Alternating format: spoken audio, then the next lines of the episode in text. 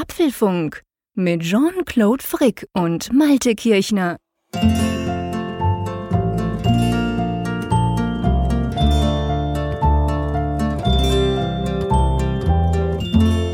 Ganz herzlich willkommen zum Apfelfunk Nummer 46. Draußen ist es aktuell an diesem 18. Januar am Abend spät, wo wir das aufnehmen. Bei um mir in Bern ist es im Moment minus 10 Grad und ein eisiger Nordwind weht. Das Beste, was man da machen kann, ist zu drinnen sitzen und Apfelfunk aufnehmen. Das geht natürlich nicht alleine, sondern das geht nur mit dem lieben Malte an der Nordsee. Hallo Malte, guten Abend. Beziehungsweise Hallo, wir sagen ja nicht guten Abend, weil die meisten, die das hören, haben ja nicht Abend. Drum gesehen, Hallo, wie geht's geht's dir an der Nordsee? Auch so schweinekalt? Da wird mir bei kuscheligen minus vier Grad gleich warm ums Herz bei dieser netten Begrüßung von dir, Jean-Claude. Ja, herzlich willkommen und schönen guten Abend für uns sozusagen und moin an alle Hörer. genau. Ich habe gehört, ihr habt auch Schnee. Ja, also nach den Kategorien eines, eines Süddeutschen oder eines Schweizers ist das kein Schnee, sondern eher so ein bisschen Pulver, was dann halt den Boden bedeckt.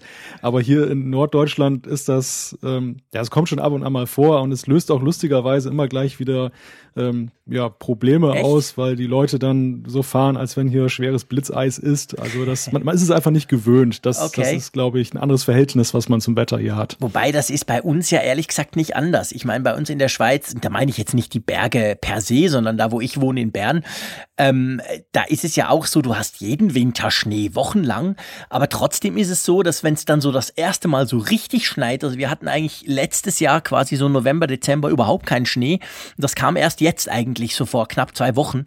Und so die ersten paar Tage ist auch bei uns Chaos pur, obwohl man es weiß, obwohl alle drauf eingerichtet sind, jeder Schweizer hat Winterreifen etc. pp.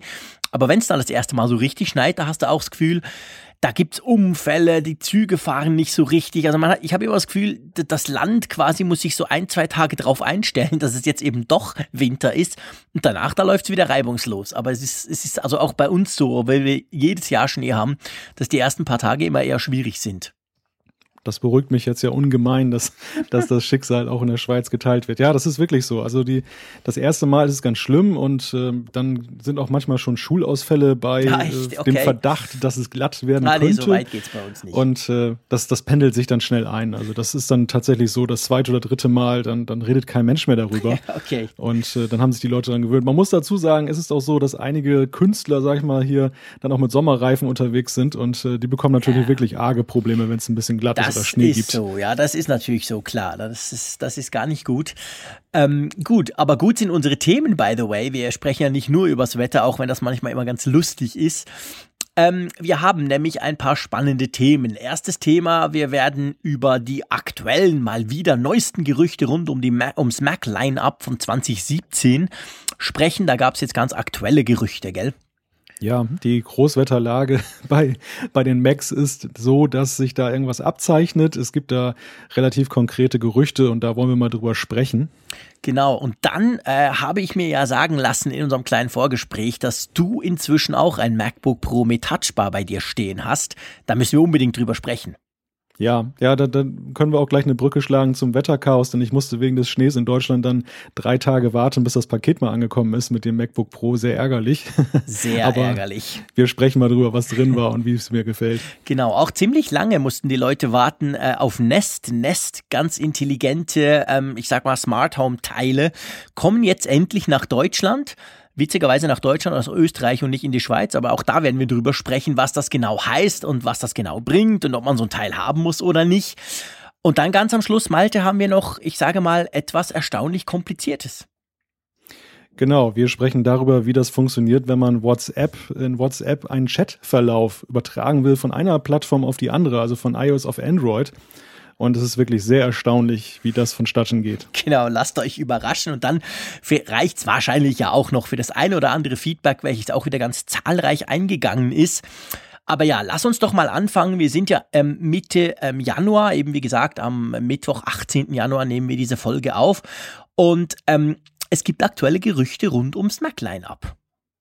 Ja, also wir haben ja schon beim letzten Mal darüber gesprochen, dass der KB Lake Prozessor jetzt äh, in den Startlöchern ist und dass das auch für die Mac-Plattform wohl Auswirkungen hat. Und es gibt jetzt Gerüchte, dass eben dann im ich glaube, zweite Jahreshälfte 2017, also dieses Jahres, dann neue MacBook Pros kommen, die dann diesen KB Lake dann schon äh, im Einsatz haben.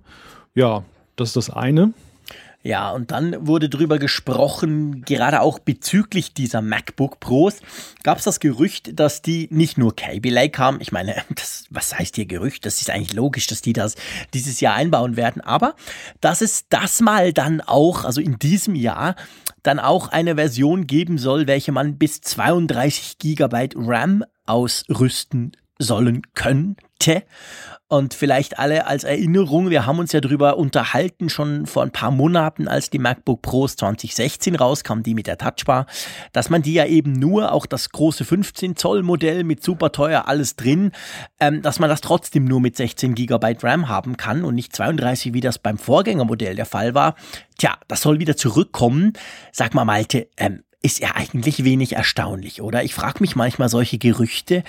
Ähm, ist ja eigentlich logisch, oder? Eigentlich logisch. Die Frage ist eigentlich nur die, die man sich stellt. Ähm, ist die Entscheidung schon getroffen worden, bevor diese Diskussion losgegangen ist, direkt im September? Oder ist das eine Folge dessen, dass man das jetzt forciert, dass, dass Apple dann eben da auch ein bisschen auf den Turbo drückt, so ein Modell rauszubringen? Das ist eigentlich die spannende Frage. Ähm, ich glaube, bei den Vorlaufzeiten, die solche Produkte haben, ist sowas vorher schon in der Pipeline gewesen. Also ja. äh, gerade diese Teilebestellung, diese Memory Controller, daran äh, scheiterte es ja beim aktuellen MacBook Pro in Anführungszeichen scheitern, ähm, dass äh, man da nur 16 Gigabyte RAM anbietet. Und ähm, das erklärt wiederum jetzt auch diese Gerüchte. Ich meine, es sind Gerüchte, wohlgemerkt. Das ist ja noch nicht bestätigt. Gar nichts ist bestätigt. Aber es würde dann erklären, warum man bei Apple auch relativ gelassen damit umgegangen ist in den Stellungnahmen und gesagt hat, Leute, wartet mal ab, das ist doch jetzt äh, nicht, es pressiert doch nicht so. Und wenn dem so wäre, dass in dem zweiten, in der zweiten Jahreshälfte diese MacBook Pros kommen, ich glaube, das würde ganz schön viel Wind aus den Segeln derer nehmen, die das kritisiert haben.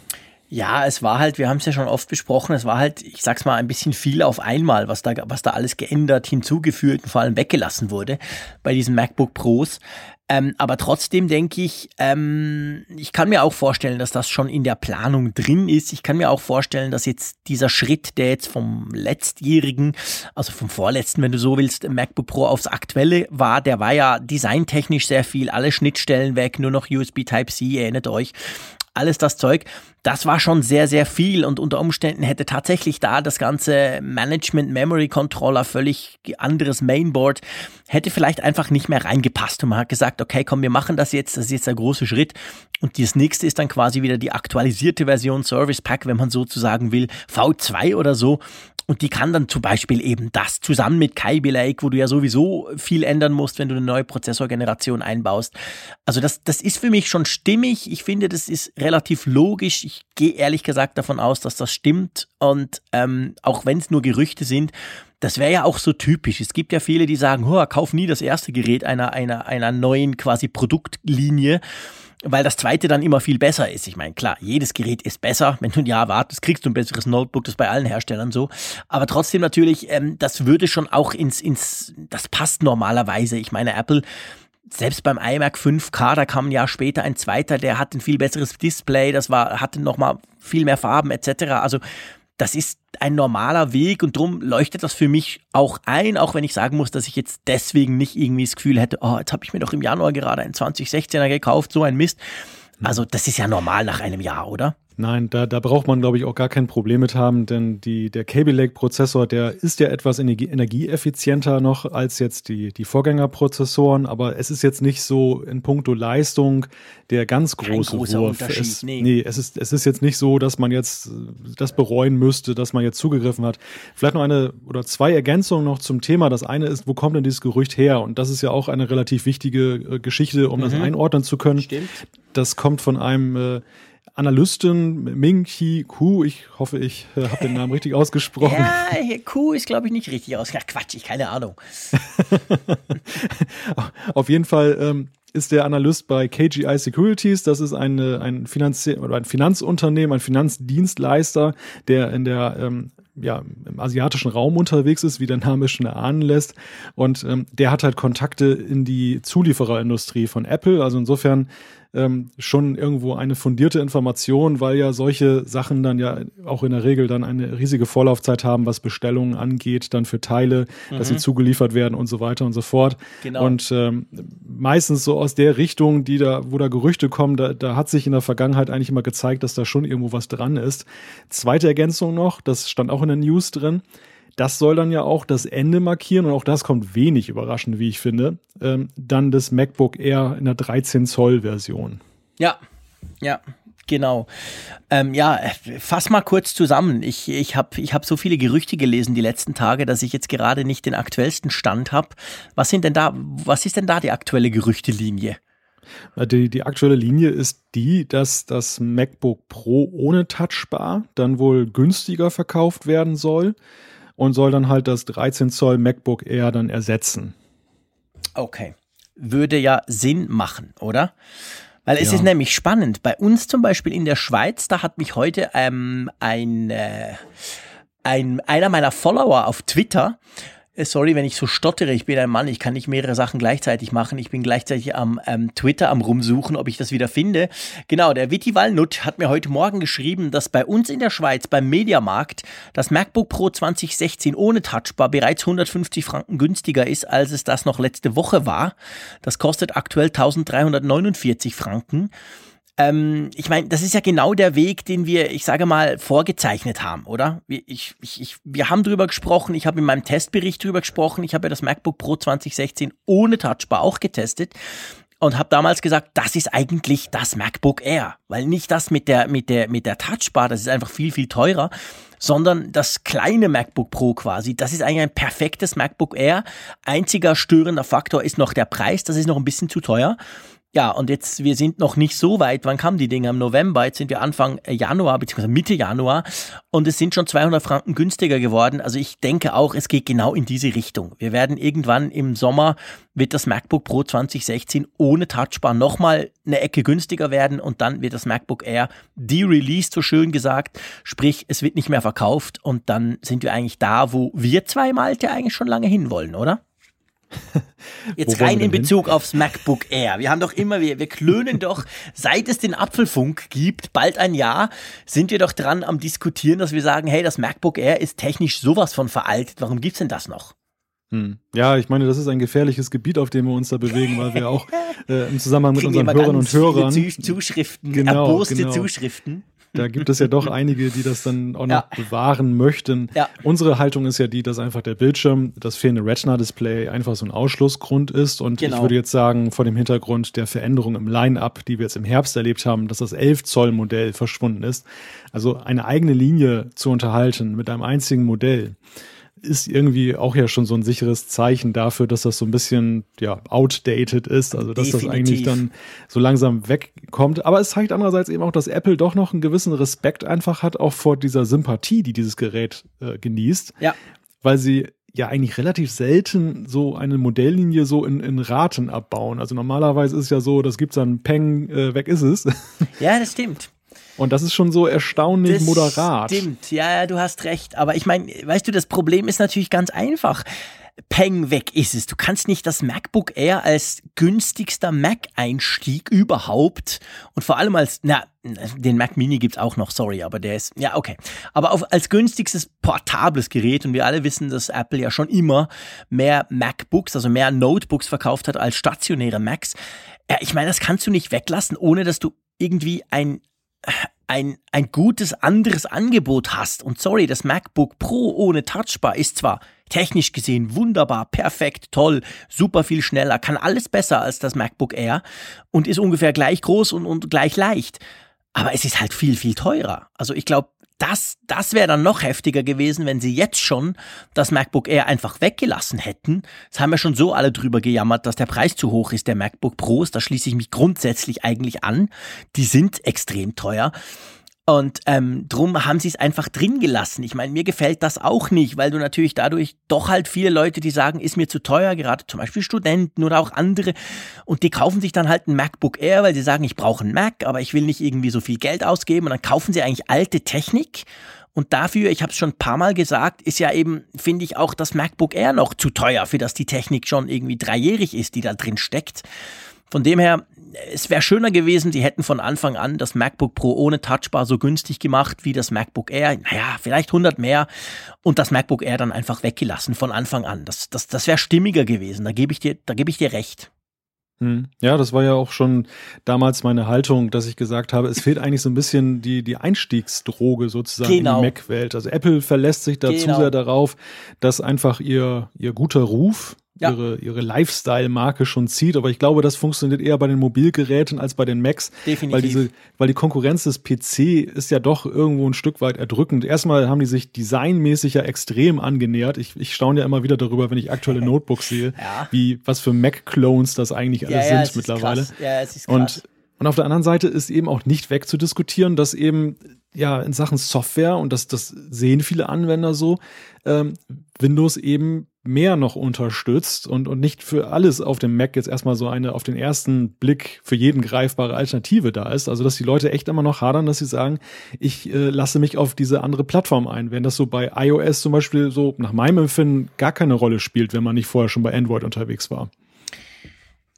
Ja, ja, ja, das stimmt. Also wir haben ja, ich glaube, das war im letzten Podcast haben wir darüber gesprochen, dass ich ja inzwischen ganz einer anderen Meinung bin. Also bei mir ist es ja tatsächlich so, und ich, ich habe das nochmal, ich habe ein paar Tweets gekriegt, auch auf diese Aussage hin und habe mich dann quasi nochmal selber hinterfragt, aber ich stehe dazu. Ähm, so wie ich arbeite, so wie ich mich gewöhnt bin, so wie ich jetzt lebe, möchte ich fast sagen, ich könnte eher auf mein iPhone verzichten als auf meinen Mac muss ich ganz ehrlich sagen. Ich hätte hm. genug Auswahl im Android-Lager, kein Problem. Galaxy S7 Edge, Pixel XL, alles machbar. Da habe ich alle meine Dienste. Ich kriege das eigentlich alles hin mit ganz wenigen Ausnahmen. iMessage sei hier natürlich zum Beispiel erwähnt.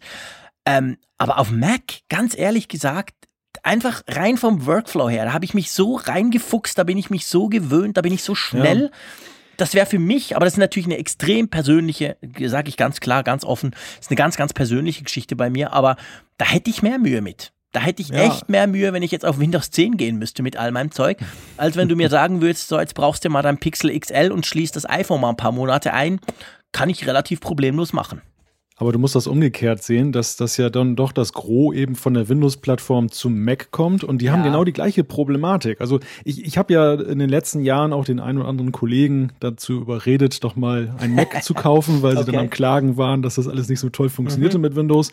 Und das war eigentlich immer so der Hauptvorbehalt. Kann ich meine Software da einsetzen? Und ja. diese andersartige Plattform, das hat so ein bisschen abgeschreckt und dann hast du natürlich dann noch zusätzlich den Preis und dann wird's kompliziert. Und mhm. ich muss sagen, so ich selbst bin ja auch jemand, der von der PC-Plattform zum Mac gekommen ja, ist. Ja, du hast es erwähnt, genau. Ja, und ähm, das war für mich auch so ein Konversionsprozess. Also ich habe einige Jahre noch so ein bisschen doppelgleisig gefahren. Also mein erster Mac war ja ein Mac Mini, den ich parallel gefahren habe mit so einem mhm. mit so einem Switch, äh, dass ich den den Bildschirm immer hin und her schalten konnte zwischen Windows und Mac. Ja. Dann irgendwann war mir das zu nervig und ich war dann schon so sehr stark auf dem Mac angekommen. Dann hatte ich meinen ersten iMac und habe dort dann mit Bootcamp gearbeitet, weil ich noch so meine Online-Banking-Software auf Windows hatte und so, mhm. bis ich dann mal eine bessere Alternative gefunden habe. Und äh, ja, das war wirklich so ein mehrjähriger Prozess, der da vonstatten gegangen ist, okay. bis ich jetzt eigentlich völlig auf dem Mac angekommen ja. bin. Also ich habe es ja auch schon mal erzählt, dass ich nur hin und wieder, wenn ich mal irgendwie Software rezensiere unter Windows, dann nochmal hier Bootcamp mhm. anwerfe und das passiert mittlerweile auch so im halbjährigen Rhythmus. Mhm. Ähm, das, der, der Prozess ist auch abgeschlossen. Und für mich ist eigentlich auch so eine Rückkehr zum PC eigentlich undenkbar. Auf der Arbeit äh, habe ich einen, da muss ich mit einem arbeiten. Mhm. Das ist mir jetzt nicht fremd, äh, aber persönlich ja, ja, ist also für mich das ausgeschlossen. Ist, ja. Wie du sagst, es ist eine persönliche Geschichte. Also ich habe auch jahrzehntelang immer zweigleisig gefahren. In meinem Job habe ich immer auf PC gearbeitet, verschiedenste Notebooks, am Schluss ein Surface Pro 3 von Microsoft, wunderbares Gerät. Äh, und eben zu Hause und meine ganzen journalistischen Sachen, Bloggen etc., Podcast etc., äh, habe ich auf Mac gemacht und inzwischen arbeite ich äh, dort, wo ich arbeite, eben auch mit Mac, weil wir dort wählen konnten. Wir sind so 50-50 aufgeteilt. Darum habe ich jetzt quasi in Anführungszeichen nur noch äh, arbeite ich auf Mac, habe aber noch ein Surface Pro 4 aktuell gerade von Microsoft, behalte das auch und das ist so quasi mein Windows-Rechner, weil ich will natürlich nicht den Anschluss verlieren. Ich will auch nach wie vor mich auskennen mit Windows und das funktioniert auch gut. Und ich finde das mit der Software, das ist natürlich ein wichtiger Punkt. Das werde ich auch immer wieder gefragt, oh, was mache ich denn mit meinen ganzen Programmen? Aber da muss man schon sagen, finde ich, man sieht so ein bisschen auch den Trend. Also sagen, nehmen wir mal zwei große, Microsoft und Adobe. Sowohl Microsoft wie Adobe haben ja vor ein paar Jahren schon geswitcht zu ihrem Abo-Modell. Also Creative Cloud sei hier das Stichwort bei Adobe und, und Office 365 beim, bei, bei Microsoft. Und da ist es natürlich so, ich meine, da zahlst du deine 10 oder 50 Euro je nach, je nach Abo äh, bei Adobe oder Microsoft. Und dann ist es ja wurscht. Da kannst du dir ja sowohl die Mac-Version runterladen wie auch die Windows-Version, die sich ja dann per se, also wenn ich zum Beispiel Photoshop angucke, ja eigentlich praktisch überhaupt nicht unterscheiden. Also ja. da ist einer eigentlich ganz schnell geswitcht. Es, es, hat sehr, es hat sich sehr stark geändert. Wenn ich das vergleiche, Ende der 2000er mhm. habe ich ja angefangen mit dem Mac, da war es wirklich noch so, dass es einfach... Alles neu gekauft. Genau, du hast alles neu gekauft Falls und es, es gab, gab, auch nicht immer eine passable Alternative genau. auf dem Mac. Man musste manchmal wirklich suchen, bis man die gefunden hat. Genau. Und äh, einerseits ist es so, immer mehr Hersteller sind dazu übergegangen, wie du gerade erwähnt hast, dann also gerade die großen, dass du eben zweigleisig fahren kannst. Ähm, es ist ja auch so, auch zum Beispiel Thema Online-Banking. Damals hatte ich dann noch eine Software für Online-Banking dann, äh, Star Money. Mhm. Mittlerweile habe ich eben auch für mich festgestellt, dass ich bei, eigentlich bei den Banken auch ganz gut eben mit, mit dem Web-Interface arbeiten kann, Klar. also im Browser. Insofern brauche ich da gar kein spezielles Programm mehr, was dann irgendwie lokal wieder gesichert werden muss und ja. so. Ähm, da hat ja auch so eine, so eine, so eine, ja, so ein Change stattgefunden, genauso Stimmt. wie man ja auch in mancherlei anderer Hinsicht immer mehr in der Cloud arbeitet und eben nicht mehr dann äh, stationär. Das, das hat viel bewegt bei den Spieleherstellern wen das zum Beispiel jetzt, für wen das ein Thema ist, wenn man jetzt nicht gerade so die absoluten High-End-Games haben möchte. Aber da gibt es ja auch immer mehr Titel für die Mac-Plattform. Da ist ja auch so, dass was jetzt nicht mehr so, ja, wie Linux zum Beispiel jetzt ist, dass du gar nichts vorfindest, außer mhm. Solitär und so Standarddinger. Ja, das sondern stimmt. Du findest ja auch schon über Steam und anderen, andere Plattformen ja, oder auch jetzt hier Civilization 4, glaube ich, über den Mac App Store, findest du auch ja schon einige Titel eben für den Mac, die vorher ja. gar nicht da waren. Und das, ja das, das erleichtert, glaube ich, das schon deutlich in Sachen Software mittlerweile, dass eben die Leute das nicht mehr so als großes Hemmnis ansehen. Ja, definitiv. Das, da hast du völlig recht. Das ist ein ganz großer Unterschied im Vergleich zu früher. Und ähm, ja, von dem her kann man es jedem nur empfehlen, auch mal generell, wenn er die Möglichkeit hat, über den Tellerrand zu blicken, sage ich jetzt mal äh, weil es sind, wir sind inzwischen auf einem unglaublich hohen Niveau, sowohl bei Windows wie bei Mac und das ist dann wirklich am Schluss fast nur noch eine, eine, so eine persönliche Präferenzfrage, würde ich mal sagen. Außer man ist natürlich darauf angewiesen, dass man eine ganz spezielle Software braucht. Vielleicht kommen wir nachher in den Kommentaren dazu, da haben wir einen ganz spannenden Kommentar bekommen, genau zu dem Thema. Aber ja, auf jeden Fall, ähm, es bleibt spannend und ich schlage vor, wir lassen die Gerüchte mal Gerüchte sein und gehen mal zu was Handfestem. Konkret, glaube ich, ein 13 Zoll äh, mit Touchbar in Space Gray, oder? Genau, steht hier schräg vor mir. Ich gucke gerade drauf. äh, wirklich schönes Gerät. Also das MacBook Pro Touchbar hat mich jetzt auch endlich erreicht. Es war so im Schneechaos ein bisschen hängen geblieben beim Paketdienstleister, was dann sehr bedauerlich war. Aber das nur so als Randnotiz. Ich habe es jetzt ein paar Wochen hier und jetzt seit ein paar Tagen hier im Einsatz. Und ja, mein, mein erstes Erleben ist, äh, das ist schon wirklich ein faszinierendes Gerät. Also vieles. Sehr schön, gell? Ja, ich, ich hatte ja so bestimmte Bereiche, wo ich Sorgen hatte. Mhm. Das eine war die Tastatur. Wir hatten ja, ja. auch darüber gesprochen, dass ich dachte, hm, ähm, die, die Erinnerung an das MacBook, äh, also das reine MacBook da mit dieser neuen Tastatur ist so ein bisschen abgeschwächt und ich habe so viel Negatives gelesen, dass ich dachte, dass ich dachte, gefällt's dir wirklich noch? Dann natürlich die, die spannende Frage, wie gefällt die Touchbar? Mhm. Und dann diese Anschlussfrage. Genau. Ja, dann fang doch mal Fang mal bei der Tastatur an, lieber Malte. Ich sage da natürlich auch was dazu. Ich habe ja schon vielleicht als Einordnung, ich habe von Apple im November gleich das 13 Zoll ohne Touchbar bekommen, habe dann zwei, drei Wochen später ein 15 Zoll mit Touchbar bekommen und habe mir inzwischen, nachdem ich die beiden anderen zurückgegeben habe, habe mir inzwischen äh, an äh, Mitte Dezember von brack.ch, das ist ein Online-Versandhändler hier in der Schweiz, der, der hat eigentlich alles, ein ganz super, super, super coole Jungs sind das und die haben einen Mac MacBook Pro 13 Zoll gegeben, welches ich, ich glaube, ich habe es hier auch schon erwähnt, wahrscheinlich dann gleich behalten werde. Also ich kaufe es mir ganz einfach, weil das wird mein normales MacBook Pro 13 Zoll, welches ich jetzt vorher vier Jahre lang hatte, ablösen. Von dem her seht ihr, ähm, ich habe auch schon ein paar damit. Also fangen wir an mit der Tastatur. Da hattest du ja, ich würde mal sagen, arge Bedenken, oder? Naja, arg ist übertrieben, weil mir die MacBook-Tastatur jetzt auch nicht so schlecht gefallen hat. Ähm, dennoch war schon für mich die Frage jetzt nach längerer Zeit, wo ich dann eben nicht mehr damit gearbeitet habe, wie fühlt sich das an und sind die Verbesserungen eigentlich spürbar? Und ich finde, der, der Anschlag, der Tastaturanschlag ist schon ein besserer. Also es ist nicht so, dass, dass Apple da zu viel versprochen hat, dass sie das so ein bisschen weiterentwickelt haben. Es fühlt sich der Hub, sage ich mal, ist schon irgendwie ein bis ein, eine kleine Nuance größer, aber manchmal sind es ja Nuancen, die eben dann, dann den Unterschied ausmachen, dass man das Gefühl hat, es ist, äh, ist doch irgendwie ein bisschen dynamischer. Und ich muss sagen, vor allem im Zusammenhang mit der Touchbar wäre eigentlich eine tiefere Tastatur auch irgendwie ein komisches Gefühl gewesen. Es hätte mhm. nicht gepasst. Mhm. Ja, das stimmt. Da hast du absolut recht. Und, und mir geht's ja so, also äh, ich, ich, ich kann es immer, ich kann es mir immer noch nicht erklären. Ich hatte im Frühling das letzte Mal, oder was im Frühsommer, Mai, keine Ahnung, hatte ich ein MacBook da bei mir nochmal zum Testen, das, das aktuellste von, von letztem Jahr. Und ich hatte da einfach echt Mühe. Ich, ich bin irgendwie mit dieser Tastatur nicht zu Schlag gekommen. Ja, es war im März. Ich war nämlich am Mobile World Congress mit dem Teil, hab viel getippt und irgendwie dachte ich, ah nee, also bah, dieses flache Zeug da, da ah, das ging, also ja, ich hatte, ich, ich habe mich nicht wohl gefühlt. Und ich weiß nicht, warum es jetzt dieses Mal anders ist. Natürlich, Apple sagt, Butterfly 2 Mechanismus, das sei alles verbessert worden. Äh, ich finde jetzt die Tastatur Weltklasse. Ich bin super Fan. Also ich habe jetzt im Büro das MacBook Pro 13 Zoll ähm, vom, vom 2015, also mit der in Anführungszeichen normalen Tastatur und jetzt eben mein eigenes kleines MacBook Pro 13 mit der neuen. Und ich finde die so unglaublich viel besser und cool. Ich möchte überhaupt nicht mehr zurück und ich frage mich, hat Apple wirklich zwischen dem MacBook und dem MacBook Pro, dem neuen, so viel verändert? Oder könnte es dran liegen, und diese Frage werfe ich jetzt einfach in den Raum, könnte es dran liegen, dass ich seit Juni bei mir zu Hause wie auch im Büro ähm, eben so eine, es gibt ja das Keyboard, das, das, das Wireless Keyboard von Apple. Und das hat ja auch inzwischen diesen Flachmechanismus. Das ist ja inzwischen genau die gleiche Tastatur eigentlich mehr oder weniger wie beim MacBook. Und vielleicht habe ich mich einfach dran gewöhnt. Wie, wie schätzt du das? Du hast jetzt das MacBook gehabt, quasi mhm. auch mal zum Testen und jetzt eben das MacBook Pro. Ist die so viel besser oder hat sich der Eifrig einfach inzwischen dran gewöhnt an diese super flachen Tastaturen?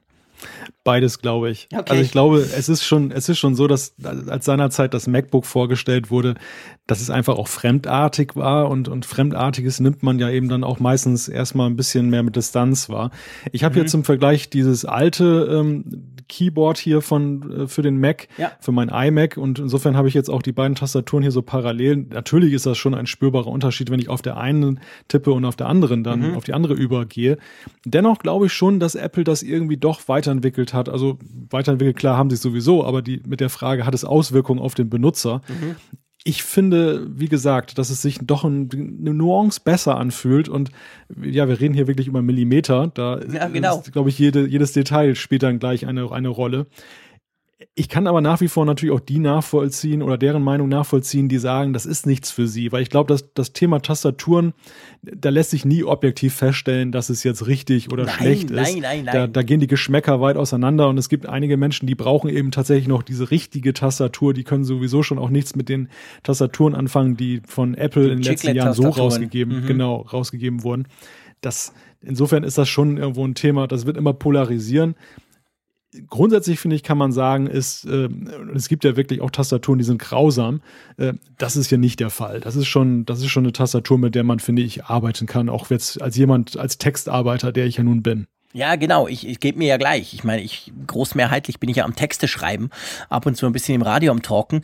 Ähm, mir fällt einfach auf, ja, wahrscheinlich ist es wirklich so, bei mir war es so ein Prozess. Ganz früher, also ganz, ganz früher habe ich ja wirklich diese großen Tastaturen gehabt, so diese, diese, diese, ja wirklich mit richtig großem Hub, meistens PC-Keyboards, ähm, Sherry-Tastaturen zum Beispiel und fand die super und dann hat sich so über die Jahre wurde es immer flacher irgendwie und inzwischen bin ich hier quasi beim MacBook Pro 2016 angekommen mit der super flachen Tastatur und kann gar nicht mehr zurück. Also wenn du mich foltern willst, dann musst du mich so an eine, an eine alte Dell Desktop Tastatur sitzen Da tut mir dann ungefähr nach drei Sätzen, habe ich das Gefühl, mir brechen die Finger ab, weil sie mir so wehtun. Also das kann ich gar nicht mehr. Das finde ich ganz schrecklich. Der Markus Schuler vom Geek Week Podcast ist immer noch Fan von diesen super Tastaturen. Der hat sich, glaube ich, letztens sogar noch mal eine Sherry-Tastatur gekauft mit so richtig 32 Zentimeter Hub.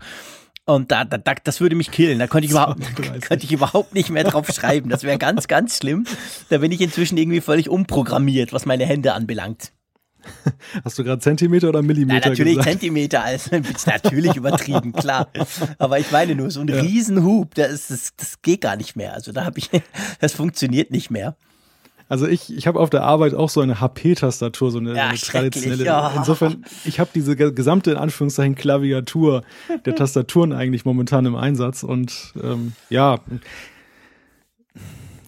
ist egal. Ich muss sagen, ich habe da nicht, ich habe da nicht so ein Problembewusstsein, okay. aber da kannst du eben auch sehr schön sehen, wie subjektiv das ja. ist, dass das ist tatsächlich so ein Thema ist, was polarisiert. Ich bin glücklicherweise in der Lage, sagen zu können, dass es mir eigentlich bis auf Ausnahmen, ich habe auch schon Testgeräte, gerade so PC-Notebooks äh, in Benutzung gehabt, die wirklich grausam waren, die Tastaturen. Das waren so halbe Folientastaturen und die mag ich nun wirklich nicht.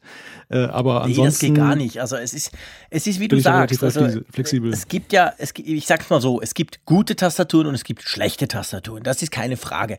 Und dann gibt es natürlich gute unterschiedliche Tastaturen. Eben eine mit viel Hub, irgendeine Sherry-Tastatur, die sicher technisch brillant ist, ähm, auch einen Atomkrieg überleben wird und wunderbar funktioniert. Und dann gibt es eben diese, diese super flachen von, von Apple aktuell, die andere bauen das ja auch. Also da gibt es verschiedenste, verschiedenste Sachen und das sind ja nicht die sind alle gut, die sind alle sehr gut, aber es ist, glaube ich, auch ein bisschen dann eben natürlich eine Frage der Gewöhnung. Also ich habe mir dann am PC meistens von Logitech so eine Funktastatur geholt, die auch schon recht flach war, also die, die so fast so ein bisschen der, der Apple-Tastatur, die es früher gab mit Kabel, entsprochen hat.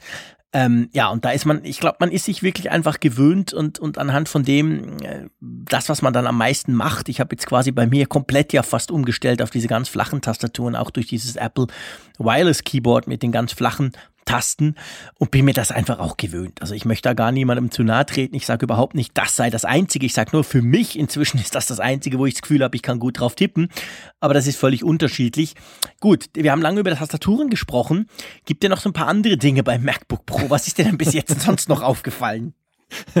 Ja, ich meine, das zentrale Element, äh, worauf man natürlich gleich achtet, wenn man das in Betrieb nimmt, ist klar. die Touchbar, ganz klar.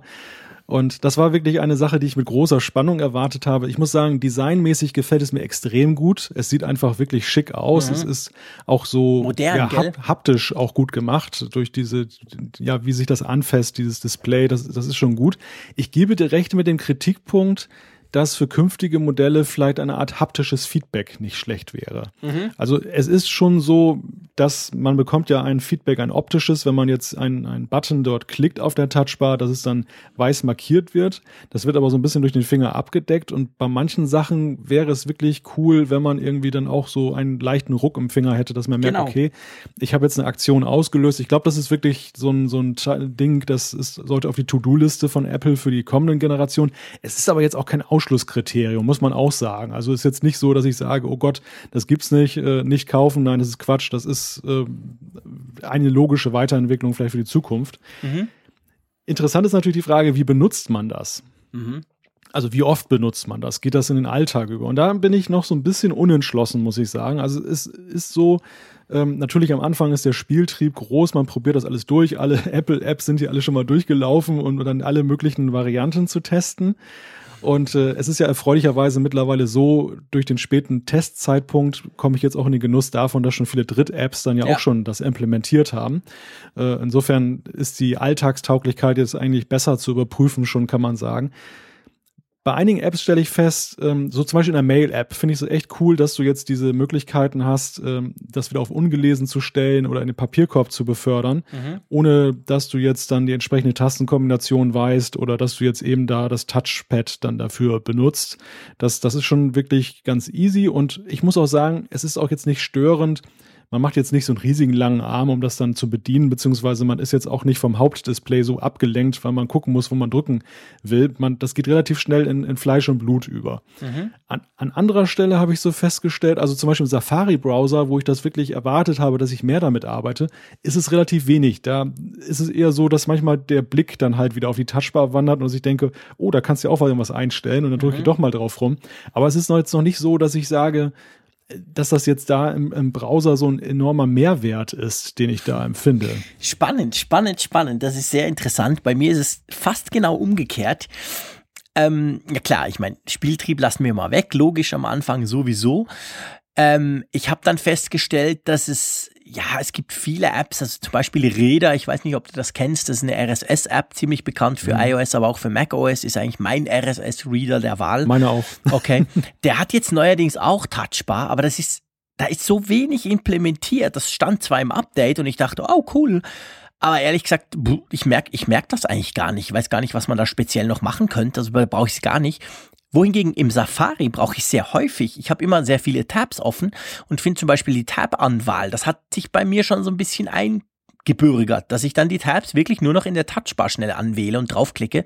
Finde ich sehr praktisch und was ich super, super praktisch finde, äh, zugegeben, das ist eine sehr eingeschränkte Nutzung der Touchbar, aber ich liebe es, wenn man damit scrubben kann, zum Beispiel im Video. Also wenn du einfach vorwärts irgendwo hin in der Timeline springen kannst, egal ob jetzt in Final Cut, wenn du selber schneidest oder eben ganz normal bei YouTube, das finde ich super praktisch. Also das finde ich zum Beispiel etwas, das geht irgendwie besser, als wenn ich mit der Maus quasi ähm, diesen, diesen kleinen Player-Ding nehme und irgendwo rüberziehe oder so. Das ist etwas, wo ich die Touchbar sehr schätze dafür. Äh, sonst tatsächlich brauche ich sie noch nicht so häufig. Also Wortvorschläge zum Beispiel habe ich den Eindruck, die sind irgendwie zu langsam. Bis die kommen, dann bin ich fertig. Und ähm, also da brauche ich tatsächlich nicht so viel. Also ich habe so ein bisschen das Gefühl, jetzt nach was sind das? Das sind jetzt ungefähr drei, ja, zwei Monate gut, wo ich damit so ein bisschen arbeite. Ähm, habe ich das Gefühl, also überall dort, wo du das Gleiche mit einem Shortcut machen kannst, bringt eigentlich nichts, weil du kennst ja dann die Shortcuts, wenn es Apps sind, die sowieso viel brauchst. Wenn es aber Sachen sind, die du nicht einfach so mit dem Shortcut machen musst, wo du zum Beispiel mit der Maus irgendwas klicken, drehen, verstellen musst, da finde ich, macht absolut Sinn, wenn es da ein, ein, sinnvolles, entsprechendes äh, Veränderungswerkzeug auf der Touchbar braucht. Zum Beispiel Final Cut sei hier nochmal erwähnt. Wenn du da quasi scrollen kannst oder, oder einfach den, den, den, den, den, den Bildkopf bewegen kannst, die Timeline, und dann kannst du gleichzeitig äh, trennen oder so gleich daneben. Das finde ich super praktisch. Da bist du nämlich mehr oder weniger mit der Hand super schnell. Ähm, mhm. Aber nur für irgend, zum Beispiel jetzt nur trennen, das gibt auch einen Shortcut, den kennst du und den brauchst du dann, da brauchst du es eigentlich nicht. Also das ist so ein bisschen meine Erfahrung jetzt nach ein paar Wochen. Ja, ja, da würde ich dir jetzt so nach zwei, drei Tagen äh, auch recht geben. Das ist auch so mein Erleben. Es ist bei zwei Sachen eigentlich wirklich nützlich. Das eine ist dieses Szenario, was du angesprochen hast, dieses Scrubben innerhalb einer Audio- oder Videodatei, mhm. was jetzt mit der Maus oder erst recht mit, mit der, mit dem Touchpad ja eigentlich so nicht optimal gelöst ist, genau. was die Nutzbarkeit angeht. Gerade so mit, genau gerade auf dem MacBook, äh, wenn du jetzt mit dem Touchpad nur arbeitest und keine Maus zur Hand hast, ist dieses Ziehen dieses Reglers ja schon etwas filigran und das geht dann mal daneben und dann ärgert man sich und das genau. ist einfach mit der Touchbar wesentlich intuitiver gelöst und das geht auch relativ schnell in Fleisch und Blut über, dass man sagt, das ist jetzt wirklich ein Mehrwert. Das gleiche gilt, finde ich, für Funktionen, die man durchaus benötigt, aber das ist dann auch schon sehr anwenderspezifisch und deshalb mhm. das Beispiel Reader würde ich auch aufgreifen. Im Reader ist es so, ähm, da musst du auch mal ein bisschen hin und her mit der Maus, damit du dann links scrollen kannst in der, mhm. in der Liste der, der Artikel und rechts hast du dann die Ansicht, in der du scrollen kannst in dem jeweiligen News-Artikel selber. Natürlich kannst du das auch alles mit Shortcuts machen. Mhm. Ich finde es aber ganz praktisch, dass du diese beiden Buttons da oben hast, um dann zwischen den Nachrichten hin und her zu gehen, dass du eigentlich da gar nicht mehr die, die Maus dann, die Mauszeiger bewegen musst. Äh, ja. Dass du einfach eine Nachricht bist, scrollst dann so ein bisschen mit dem Touchpad und andererseits oben mit den Knöpfen gehst du hoch und runter in den Nachrichten. Ja ist jetzt wirklich anwenderspezifisch, aber an der Stelle einfach auch ein Mehrwert. Absolut. Ja, und ich finde, genau. ich finde an anderer Stelle ist es halt auch, also es gibt auch viele Dinge, wo ich einfach sage, es ist dann auch wirklich jetzt mehr oder weniger, ja, optischer Genuss oder Spielerei. Ja, genau. Aber es hat jetzt wirklich keinen keinen Nutzwert oder beim Safari-Browser. Ich finde die Idee zum Beispiel schön, dass wenn du den Safari aufmachst, hast du diese Favoriten, die du da hinterlegt hast, mhm. diesen Startscreen. Aber unlogisch zum Beispiel, dass bei einigen bei mir hier jetzt dann ein, eine Bezeichnung dabei steht, die ich dann hinzugefügt habe. Und bei anderen ist dann nur das, das Symbol und, und okay. nichts weiter dazu. Und das ist eigentlich ein bisschen unlogisch, weil die Symbole auch nicht immer so vielsagend sind. Mhm. Da sind zum Beispiel einige dabei, wo jetzt nicht so ein Pfeff-Icon da hinterlegt ist. Ja. Und da ist dann einfach nur ein W oder ein D. Und da muss ich jetzt ja aus dem Kopf wissen, ja. eben, was es ist. Das macht keinen Sinn. Und das, äh, das sind aber auch so Sachen, die kann man relativ leicht ja noch nacharbeiten mhm. dann mit, mit Software-Updates. Das ist auch ganz ehrlich gesagt eigentlich auch das, was ich jetzt, und ich gebe zu, ihr, ihr kennt mich, die, die mich kennen, wissen, ich habe am liebsten Software, viel lieber als Hardware. Und ich, ich gebe der Software fast immer den Vorzug gegenüber der Hardware. Und das ist eigentlich das, was mir auch gefällt an der Touchbar. Du hast es jetzt gerade erwähnt, ja, das kann man ja noch ändern. Also das, das lässt sich ja noch anpassen, sei es von uns durch Konfigurationen. Man kann ja gewisse Dinge konfigurieren bei der Touchbar oder eben natürlich durch die Hersteller der Apps. Und das ist eigentlich so das, was ich sage mal, die Touchbar ist natürlich irgendwo durch auch ein Versprechen für die Zukunft. Also die Touchbar ist eine ganz spannende neue Möglichkeit, aber wie fast alle spannenden neuen Möglichkeiten im Tech-Business werden die anfänglich ja nicht ausgereizt. Und die Touchbar, naja, ich meine, es ist halt ein Bildschirm, also sprich, da kannst du halt irgendwas drauf schicken. Also da könnte eben durchaus mehr kommen, andere Sachen, neue Ideen äh, der Bedienung etc. Und das das macht's für ich. Ich will nicht sagen, sie sei jetzt langweilig. Ich finde sie schon absolut klasse und muss wirklich sagen, die 300 Euro ist es mir also wert im Unterschied zum normalen MacBook Pro, dem kleinen ohne Touchbar. Aber ähm, das ist natürlich halt Software. Das lässt sich auch ändern und das kann durchaus auch noch besser werden oder spannender werden oder eben Apps, die es noch nicht können, machen dann eine ganz neue Art und sagen, hey, wir legen irgendwie ganz komplette Bedienungsteile darauf, nicht quasi als Alternative, sondern eben wirklich, du musst dann, also es gibt ja verschiedene Möglichkeiten. Und das ist so ein bisschen das, was mich eigentlich reizt an der Touchbar, weil man, ja, man weiß ja nicht, was da noch kommt. Naja, und die Touchbar hat es natürlich auch leicht äh, zu begeistern und zu überzeugen, ja, weil sie ja, ja, etwas ersetzt, was man gar nicht mehr benutzt hat. Das ist ja der Punkt. Also genau, blöde sie, Tasten. Sie, richtig, sie setzt ja an bei den Tasten und man stellt bei der Gelegenheit fest, wie wenig man sie eigentlich benutzt. Sie sind ja permanent dann abrufbar. Immer in der rechten mhm. Hälfte oder im rechten Viertel hat man ja diese klassischen Tasten, um mhm. dann den Bildschirm äh, heller oder dunkler zu stellen, die, die, die, äh, ja, den Ton an und aus. Siri ist da auch auf Shortcut. Und du merkst eigentlich erst bei der Gelegenheit, wie wenig du diese Tasten eigentlich benutzt hast ja, in der Vergangenheit. Stimmt. Und ähm, insofern ist diese Schwelle, die die Touchbar überspringen muss, dass du sagst, oh, da ist eine Leiste, die, die liefert mir jetzt irgendein Gegen Gegenwert, der ist natürlich relativ schnell überwunden ja. und es kann eigentlich nur besser werden, möchte ich fast schon sagen. Und, mhm. und in Zukunft ist da in der Tat noch viel Potenzial nach oben.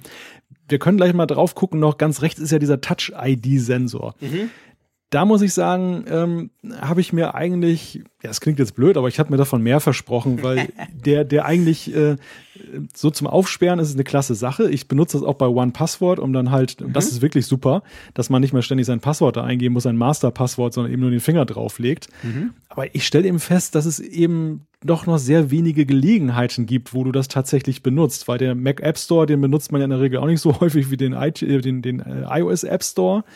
Und äh, andere Anwendungen harren noch so der Verbreitung. Also wenn Apple Pay irgendwann auch mal hier ankommt, dann mhm. ist da möglicherweise eine ganz andere Nutzung da, um sich das zu autorisieren. Im Moment ist es noch so ein bisschen stiefmütterlich da, dahin wartend, würde ich sagen. Da gebe ich dir absolut vollkommen recht. Ich finde, es ist gut gelöst. Es funktioniert auch sehr, sehr gut eigentlich. Mein Finger wird immer erkannt. Ähm, aber ich sag dir ganz ehrlich, es hat, es hat ein, bei mir zumindest, hat einen ganz krassen Konkurrenten, der es um Längen schlägt und das ist die Apple Watch. Seit ich bei mir eingestellt habe, dass meine Macs sich, wenn ich, wenn ich die Apple Watch trage, selber entsperren, habe ich eigentlich, sage ich mal, 99 Prozent der, der, der Momente, wo ich äh, diese Touch-ID brauche, habe ich dadurch abgedeckt. Das ist nämlich allermeistens, wenn ich meinen Mac aus dem Schlaf hole, wenn ich ihn gesperrt habe, wenn ich ihn an, neu anlasse etc. Und da ist die Apple Watch einfach super cool. Das macht zack und dann bist du eingeloggt. Ähm, dadurch brauche ich diese Touch-ID tatsächlich recht selten. Du hast recht, One-Password, das ist ein gutes Beispiel, das brauche ich genau auch dafür. Ähm, und äh, ja, ab und zu mal was kaufen, ganz ehrlich gesagt, mit, mit Apple Pay habe ich noch wirklich selten was gekauft, bei uns, auch, auch wenn es ja in der Schweiz schon da ist. Von dem her gesehen, ja, ich brauche die tatsächlich nicht so oft. Ich, ich finde, sie funktioniert super, keine Frage. Aber ich finde dann zum Beispiel auch, und das ist lustig, das fällt mir beim Mac viel mehr auf als beim, beim iPhone, die Touch-ID funktioniert ja beim Mac genau gleich wie beim iPhone. Das heißt, wenn du den neu anmachst, kann, geht's ja nicht. Da musst du ja quasi ähm, zuerst mal eingeben. Ist ja beim iPhone auch so, du kannst ja am Anfang nicht den Finger drauflegen, du musst zuerst mal deinen Code äh, eingeben. Und das zum Beispiel finde ich etwas ehrlich gesagt blöd ist. Wir haben vorhin über Windows gesprochen, Windows 10. Wenn du ein modernes Gerät hast, zum Beispiel so ein Surface Pro 4, hast du ja dieses Windows Hello Feature, also wo er mit der Kamera guckt, ob du das bist und dann quasi mit so Infrarot deine, deine, deine Iris scannt. Ähm, das geht natürlich auch beim, wenn du den, wenn du den PC neu anlässt. Das spricht, du guckst einfach einmal auf den Bildschirm und zack. Und da gebe ich dann, also da gebe ich eigentlich nie mehr mein Passwort ein, mhm. ehrlich gesagt. Also das ist mir gar nicht so aufgefallen beim iPhone, da ist es ja auch so, aber beim Mac, ganz ehrlich gesagt, stört's mich. Ja, gebe ich dir völlig recht, weil es ja auch eben so ist, dass du den Mac ja auch klassisch noch richtig ausschaltest genau, und das, genau. das, das iPhone eben nicht und das iPad, das läuft ja mhm. eigentlich bei den meisten Nutzern Stimmt, permanent auf Standby. Genau. Und ganz selten mal, da muss wirklich schon der Akku leer gehen oder dass man es dann wirklich mal neu startet, weil es sich aufgehängt hat, dass man dann eben mhm. diesen Reset macht und dann wieder von vorne anfängt. Und selbst dann ist es nervig, muss ich sagen, wenn ich mein iPhone neu starte und muss ja, dann genau. erstmal den Code wieder eingeben. Das ist hier wirklich, ja, das, ich möchte schon fast sagen, ein Stück weit eine Entwertung dieses coolen ja, Features mit, mit Touch ID, weil das Szenario ist ja nun mal in den meisten Fällen beim Mac, dass du ihn richtig ausschaltest und nicht nur auf, auf ja, Standby. Und vor allem, ich verstehe es nicht. Also auch beim iPhone, by the way. Ich meine, entweder ist der Fingerabdruckscanner so gut, dass er meinen Finger scannt und das ist nur mein Finger und er checkt, dass es nur mein Finger ist, dann warum zum Geier soll das beim, beim Neustart nicht funktionieren? Also, oder er ist sowieso Mist. Also von dem her, es gibt eigentlich keinen Grund, warum man das erste Mal sich normal anmelden muss mit Passwort und Pipapo und danach geht's dann immer. Also das ist irgendwie, ich finde, kommt mir so als sehr willkürliche Hürde vor, mhm. oder? Ja, absolut. Also das, das ergibt gar keinen Sinn, weil es auch zum Beispiel beim iPhone ja so ist, dass die Wahrscheinlichkeit, dass wenn es dir geklaut wird und da möchte jemand eindringen, dass es dann noch im Standby ist, ja wesentlich höher ist, als dass der Akku Definitiv, alle ist. Stimmt. Und es wird erstmal gemütlich aufgeladen mit dem Lightning-Kabel und dann neu gestartet. Das ist eher unwahrscheinlich. Mhm. Deshalb, dass das entbehrt irgendwie einer, einer sinnvollen Begründung. Und hier beim Mac kommt es wirklich negativ zum Tragen. Ja. Obwohl ich dir ja recht gebe, dass das wirklich, ich finde allein diesen, diesen Pfeil, der immer so wackelt und auf den Touch-ID-Sensor Sensor da hinweist, finde ich einfach auch sehr optisch ansprechend ge gestaltet. Absolut. Man, man, muss ja sagen, sieht ähm, klasse um, aus. Um so mit Blick auf die, die Zeit auch so ein bisschen noch voranzukommen bei dem Gerät. Die Ästhetik dieses MacBooks, und da sind wir auch relativ schnell beim Streitpunkt Nummer eins, nämlich die, die Anschlüsse, die ist ja schon wirklich gut. Also das ist jetzt wunderschön flach, das Gerät. Es ist wirklich dieses Design noch ein bisschen, finde ich, veredelt, dass, dass die mhm. MacBooks sowieso schon hatten. Und es wird auch aufgewertet dadurch, dass es jetzt diese gleichartigen USB-C-Anschlüsse an beiden Seiten hat. Ja, und du nicht mehr da so verschiedene. Das ist wirklich nett anzusehen, auch von den Seiten. Mhm. Ähm, hat aber natürlich auch diesen Pferdefuß, den ja viele kritisieren mit den Anschlüssen. Und ich habe selber relativ schnell festgestellt, dass ich da auch drüber gestolpert bin, denn ich habe jetzt keinen Adapter für USB-A. Ja. Und wollte jetzt eigentlich diesen Apfelfunk heute aufnehmen, dann mit dem MacBook Pro und äh, habe dann festgestellt, ja, kein Anschluss unter dieser Nummer. Was, was hat denn Apple dir eigentlich mit? Sie, Sie geben einem doch bei den Testgeräten immer so einen Adapter oder zwei mit. Welche hast du bekommen? Ja. Äh, einmal USB auf Lightning was okay. natürlich sehr praktisch ist, um dann eben wie ein, ein iOS-Device aufzuladen ja. und zum anderen Thunderbolt 3 auf 2. Das wäre jetzt ja, nützlich, genau. wenn ich jetzt einen externen Bildschirm hätte. Ich habe die gleichen gekriegt, du hast recht. Ja. Ja, also ja, es wäre schön gewesen, wenn auch einer auf USB-A dabei gewesen wäre oder statt des Thunderbolts. Stimmt, stimmt. Ja, schade, schade. Aber auf der anderen Seite eben auch eine relativ realistische Betrachtung des Problems, was dann manche ja, sehen bei dem Gerät. Ja, ich glaube, da sind wir uns alle einig. Also ich, ich habe es schon ein paar Mal gesagt, ich bin zwar super, super Fan von diesem ganz, von diesen USB Type-C Thunderbolt 3 Anschlüssen, geniale Sache, Punkt. Aber ähm, klar, am Anfang, wir werden nicht drum rumkommen. Wir müssen nach wie vor halt, wir haben halt noch USB-A. Du hast ein Mikrofon, ich habe ein Mikrofon, welches sie so angeschlossen haben, Audio-Devices, was auch immer. Also irgendwie, man muss am Anfang tatsächlich, braucht man einfach noch Adapter. Ja, definitiv. Und auf der anderen Seite, die Kehrseite ist, die positive Kehrseite, dass ich jetzt dieses USB-C-Kabel zum Laden von allen Seiten, egal an welchem Anschluss, anschließen kann. Cool, gell? Das finde ich einfach nur großartig. Also natürlich kann man sagen, ja, wieso der Kirchner ist so blöd, jetzt dann an der richtigen Seite das anzuschließen, der findet den Anschluss nicht. Das ist natürlich Quatsch, aber ähm, gerade dieses Szenario links oder rechts, mhm. wo das, ich meine, das, das Witzige ist ja, dass Apple lustigerweise ein extrem langes Ladekabel jetzt ja, auch liefert, finde ich. Ja. Also Gut, eigentlich hätten sie, eigentlich hätten sie ein relativ kurzes Lied mitliefern müssen, damit man dann den Vorteil genießt, dass man eben nämlich in der, wie in der Vergangenheit dann ähm, ja manchmal die falsche Seite eben hat und dann ist das Kabel noch gefühlt noch kürzer. Äh, das wird ja gerade jetzt dadurch aufgehoben, dass ich mir die Seite aussuchen kann. Was fehlt, ist ja, darauf möchtest du wahrscheinlich hinaus, die Möglichkeit, eben äh, es aufzurollen zu können am, am Adapter. Ja, das ist mir noch wurscht. Das habe ich ehrlich gesagt gar nie gemacht. Ich oute mich hier ganz offiziell. Ich habe, glaube ich, seit 18 Jahren Macs. Ja, ja, seit, ja, genau, seit 18 Jahren habe ich Macs und ehrlich gesagt habe ich, glaube ich, erst letztes Jahr gemerkt, für was eigentlich diese Ausklappdinger sind bei den, bei den, bei den Steckernetzteilen. Das habe ich echt nie gecheckt. Ich habe das nie gebraucht. Ich habe, ich stopfe das immer einfach komplett in meinen Rucksack. Ich, ich tue das überhaupt nicht zusammenwickeln, schon seit Jahrhunderten nicht. Und ich habe nie gemerkt, wofür das ist. Ich habe das mal in einem YouTube-Video gesehen und dachte, ah, dafür sind die. Ich dachte irgendwie, es sei zum Aufhängen des Netzteils oder so. Sehr peinlich, schön. peinlich. Aber auf jeden Fall, ihr seht, ich habe die Dinger nie gebraucht nee, was mich viel mehr geärgert hat, und das ärgert mich immer noch, selbst wenn ich nur dr kurz drüber nachdenke, wie jetzt gerade. Ähm, du hast gesagt, es ist ein super langes USB Type-C-Kabel drin auf beiden Seiten, USB Typ C, super schöne Sache, aber es fehlt ja dafür, dass, dass das Netzteilkabel an und für sich, du hast ja nur noch den Stecker am Netzteil, das heißt, du steckst das Netzteil direkt ein. Früher hattest du ja quasi den Stecker und dann hattest du ja in der Box auch noch dieses Kabel selber, welches, ich habe letztes Mal geguckt, haltet euch fest, irgendwie 25 Euro kostet im, im, im, im Apple Store offiziell, wenn du diese Verlängerung noch haben willst. Und da muss ich schon sagen, hey, what the fuck, da kaufst du für irgendwie 2000 Euro ein Gerät und dann fehlt quasi diese Verlängerung, die ich eigentlich immer grundsätzlich dran habe. Ähm, das hat mich schon, das fand ich schon also echt peinlich. Ja, und natürlich nicht zu vergessen, MagSafe. Also ich bin. Ja Mhm. Mir ist zwar eigentlich in den letzten Jahren nie einer über mein äh, Netzkabel gestolpert, lustigerweise ja, ausgerechnet bei diesem teuren Gerät, mhm. das ich ja nur, nur leihweise habe, habe ich extreme Angst, dass hier sich einer darin verfängt und das dann runterreißt und dann ist es, in, ist es kaputt. Und, äh, ich weiß nicht, ich weiß nicht. Also, Psychologie, du. Ja, also wahrscheinlich, also, genau, genau. Ich glaube, es ist Psychologie, weil man, man konnte das überall lesen. Es gibt YouTuber, die nur da über dieses eine fehlende Feature sprechen und sagen, wie schrecklich das doch sei. Ähm, also mir ist das nie passiert. Ich hatte ganz ehrlich gesagt eher immer ein bisschen Mühe. Manchmal hat das nicht richtig gesessen. Manchmal war irgendwie Fusseln drin und dann hat es nicht geladen und ich habe nicht drauf geguckt und dann zwei Stunden später immer noch kein Strom. Also ganz ehrlich gesagt, das find, dem traure ich jetzt nicht wirklich was nach. Hm. Ja, trauern ist übertrieben, aber es ist schon so, dass ich feststelle bei mir, weil ich jetzt von einem MacBook Air komme, mhm. wo es eben noch mit MagSafe ist, dass einem das schon irgendwie eine gewisse Sicherheit vermittelt hat und Klar. gleichermaßen übrigens auch diese Ladestandanzeige. Ja, die nervt mich mehr. Ja, dass du gar nicht siehst, ob das Ding lädt. Das genau. gibt ja nur so einen Ton, wenn du es zugeklappt hast und einsteckst. Macht's ja so wie beim iPhone, so blum. Aber du siehst nicht, wo ist es? Ist es fertig? Hat es jetzt gerade angefangen? Also du hast eigentlich keine Ahnung. Das finde ich auch, das finde ich echt dämlich.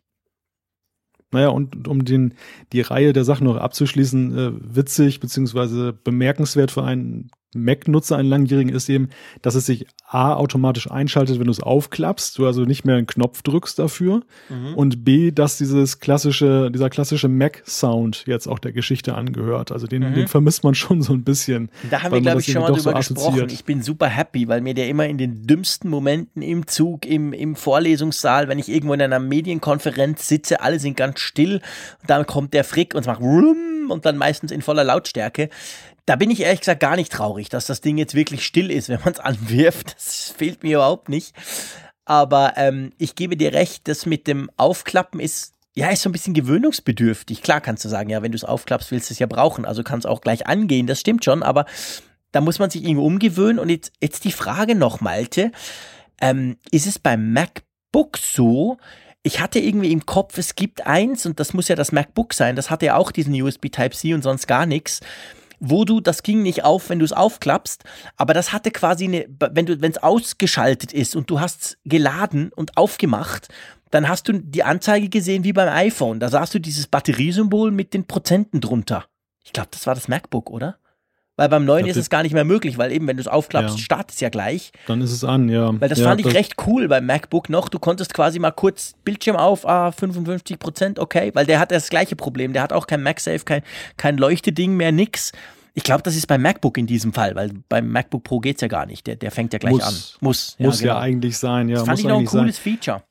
Ja, ohne Frage. Also ich glaube, glaube, das ist wirklich so, so, eine, so eine Sache, die man vermissen kann. Und, und ich meine sogar mehr als diese, diese Restzeitanzeige, über die wir schon trefflich genau, diskutiert genau, haben.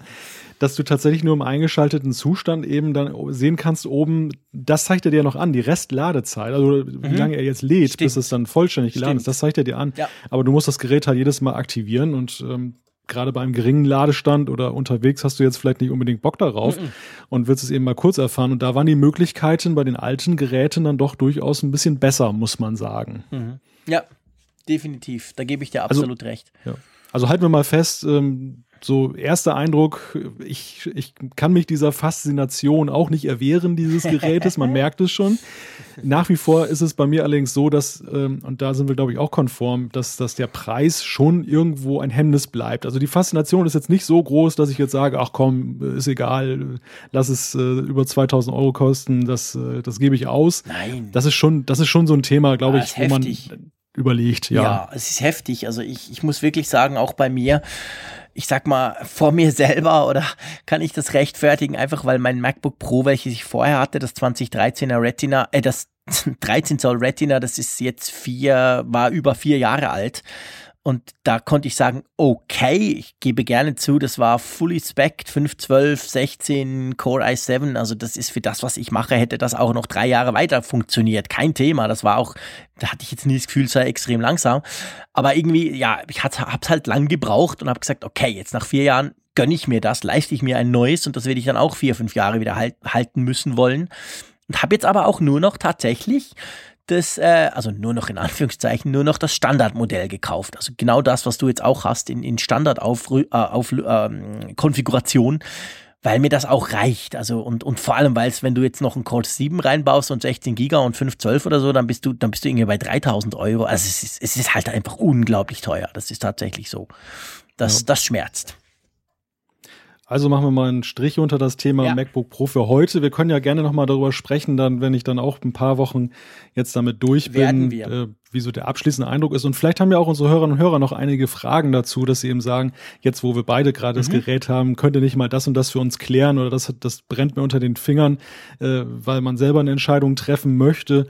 Das können genau. wir dann ja auch dann sozusagen Live-Testing Ja, genau, machen. definitiv. Also meldet euch bei uns, wenn ihr findet, hey, probier mal das oder so. Oder auch wenn ihr eins habt und findet, ja, ist das auch bei euch auch so oder so. Meldet euch einfach apfelfunk.com da haben wir unser Formular, das könnt ihr ausfüllen und dann ähm, können wir das in den nächsten Sendungen besprechen. Ja, nächstes Thema ist Nest, eine Google-Firma, ähm, die ehrlich gesagt relativ erstaunlich jetzt nach Deutschland kommt, gell?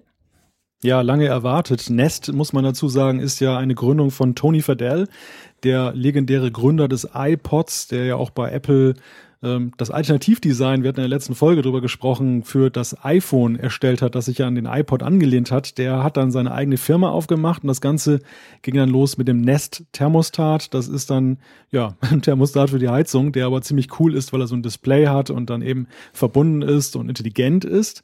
Und man muss ja sagen, Nest war ja auch so, was so Smart Home anging, zumindest was das Image des Smart Homes angeht, ja eigentlich so international, obwohl es nur in den USA erst verfügbar war, ähm, ja, so eine Marke, die ausgestrahlt hat, die das ja, Thema ja. eigentlich erstmal sensibilisiert hat. Ja, ich würde mal sagen, dass das Spezielle an Nest war oder ist, da können wir gleich drüber sprechen, aber das war sicher, dass sie halt, äh, erstens waren sie recht früh damit zugegen, so quasi ein Thermostat, irgendwie über Internet steuerbar etc. pp. Und dann aber vor allem die waren irgendwie mit die ersten, die so, so, ich, ich meine, hey, ein Thermostat für die Heizung. Es gibt ja nichts Langweiligeres. Und dann haben sie das irgendwie in ein super cleveres Gehäuse gepackt. Sie haben einen Bildschirm dran gebaut und es sah einfach sexy aus. Das war irgendwie cool plötzlich. Es war plötzlich cool, wenn du deine Wohnzimmertemperatur auf 22 Grad drehst mit dem Nest, als wenn du das vorher mit irgendeinem Rädchen gemacht hast. Also das hatte schon auch so was irgendwie, so was Elegantes. Und ich denke, damit, damit haben sie, klar, der Tony Fadell, der, der wusste schon auch, wie man Design macht. Das kennen, die, iPods waren ja, sahen ja auch schick aus. Und ähm, ich glaube, das hat sie so ein bisschen auch ausgezeichnet. Man muss aber auch sagen, in den USA hatte das Ganze natürlich auch noch mehr Effekt, weil da gab es eigentlich vor Nest wenig bis gar nichts in dem Bereich. Und bei uns ist es ja jetzt so, und das führt uns dann so ein bisschen in die Gegenwart. Es ist ja nicht so, dass Nest jetzt quasi hier ähm, allein auf weiter Flur wäre. Also ich, ich, ich möchte mal Tado in den Raum werfen. Die haben sich mhm. extrem gemacht in den letzten Jahren, gerade auch in Deutschland, mit ihren Heizungssteuerungen, Smartphone-App dazu, der merkt, wenn du aus dem Haus gehst, regelt runter, etc. pp. Ganz viele super clevere Sachen sind damit möglich. Also Nest ist jetzt eigentlich einfach ein weiterer Player, aber hat nicht mehr ganz dieses Momentum, was sie natürlich in den USA vor ein paar Jahren noch hatten. Oder siehst du das auch so? Ja, das ist definitiv so. Es gibt ja auch noch Elgato, die sind ja auch noch mit genau. Eve als Thermostat unterwegs. Und wenn wir mal jetzt mal nachgucken würden, würden wir noch zahlreiche andere Namen finden. Überhaupt ist das Thema Smart Home ja mittlerweile weitaus breiter besetzt und ich finde fast dieser Begriff wird auch schon manchmal inflationär benutzt. Definitiv. Und, und äh, dennoch fehlt eigentlich, finde ich nach meinem Empfinden, korrigiere mich, wenn ich das falsch sehe, aber es fehlt immer noch so ein bisschen der Durchbruch. Also das Ganze ist immer noch so eher häufig mhm. ein Spielereithema, auch wenn man sich diese Anwendung mal anguckt ja. und durchtestet, ja. dann stellt man fest, okay, das ist jetzt lustig für uns als Geeks und Freaks, die da ein bisschen mit rumspielen mit ihrem Smartphone, aber ob das dann so auf Dauer nützlich ist und verwendet wird, da würde ich bei manchen Produkten noch ein Fragezeichen dran äh, setzen. Mhm. Und äh, insofern, ich glaube, Nest hat schon irgendwo für den europäischen Markt, für den deutschen Markt irgendwo so eine Anschubfunktion, vielleicht für das Thema nochmal.